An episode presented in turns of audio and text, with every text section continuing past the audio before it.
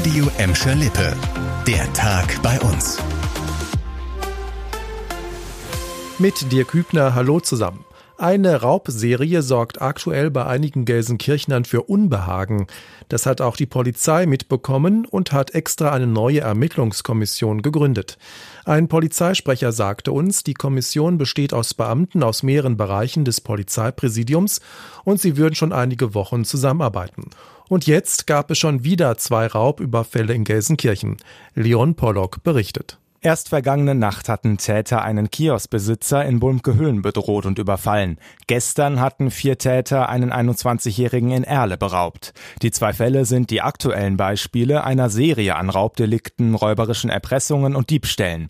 So kam es allein innerhalb der vergangenen sieben Tage zu mehr als zehn weiteren Fällen. Die neue Ermittlungskommission soll jetzt die Täter ermitteln und auch vor Ort in den Stadtteilen Präsenz zeigen. Die Täter sind häufig bewaffnet, unter anderem mit Schreckschusspistolen, Messern und Hämmern. Jetzt mal eine gute Nachricht. Mit dem geplanten 49-Euro-Ticket können viele Pendler bei uns richtig viel Geld sparen. Der Verkehrsverbund Rhein-Ruhr mit Sitz in Gelsenkirchen hat jetzt ausgerechnet, dass in seinem Bereich mindestens 570.000 Menschen auf Entlastung hoffen können. Denn so viele Menschen zahlen aktuell mehr als 49 Euro für ihr Abo. Das hat VR-Chef Castrello in einem WAZ-Interview gesagt. Steffi Steinmann mit weiteren Details. Einen konkreten Termin für den Start gibt es zwar immer noch nicht, aber der VRR-Chef sagt, man bereite sich mit Hochdruck vor. Abokunden sollten ihr Abo auf jeden Fall noch nicht kündigen. Auf den Verkehrsverbund kommen durch die Einführung des 49-Euro-Tickets große Herausforderungen zu. Zwar geht man von geschätzt 100.000 Neukunden durch das Ticket aus, aber die Einnahmen werden wohl sinken, um rund 500 Millionen Euro im Jahr, so der VRR-Chef. Auch das Tarifsystem werde sich stark verändern müssen, denn das 49 50-Euro-Ticket gilt bundesweit, also ohne Tarifgrenzen. Mitte Oktober noch hatte Castrillo mit einer Blockade des Tickets gedroht.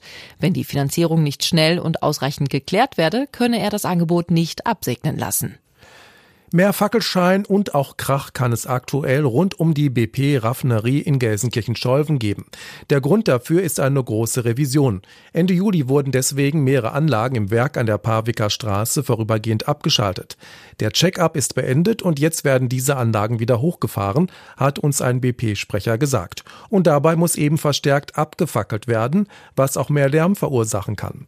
Bei der großen Überprüfung im Werk Scholven wurden Anlagen auseinandergebaut, sauber gemacht, gemacht, repariert und kontrolliert. Die Revision findet alle fünf Jahre statt. Auch das nächste Thema betrifft Gelsenkirchen. Die Stadt will wissen, was sich Jugendliche so wünschen. Um das herauszufinden, was macht man da? Ja, eine Online-Umfrage.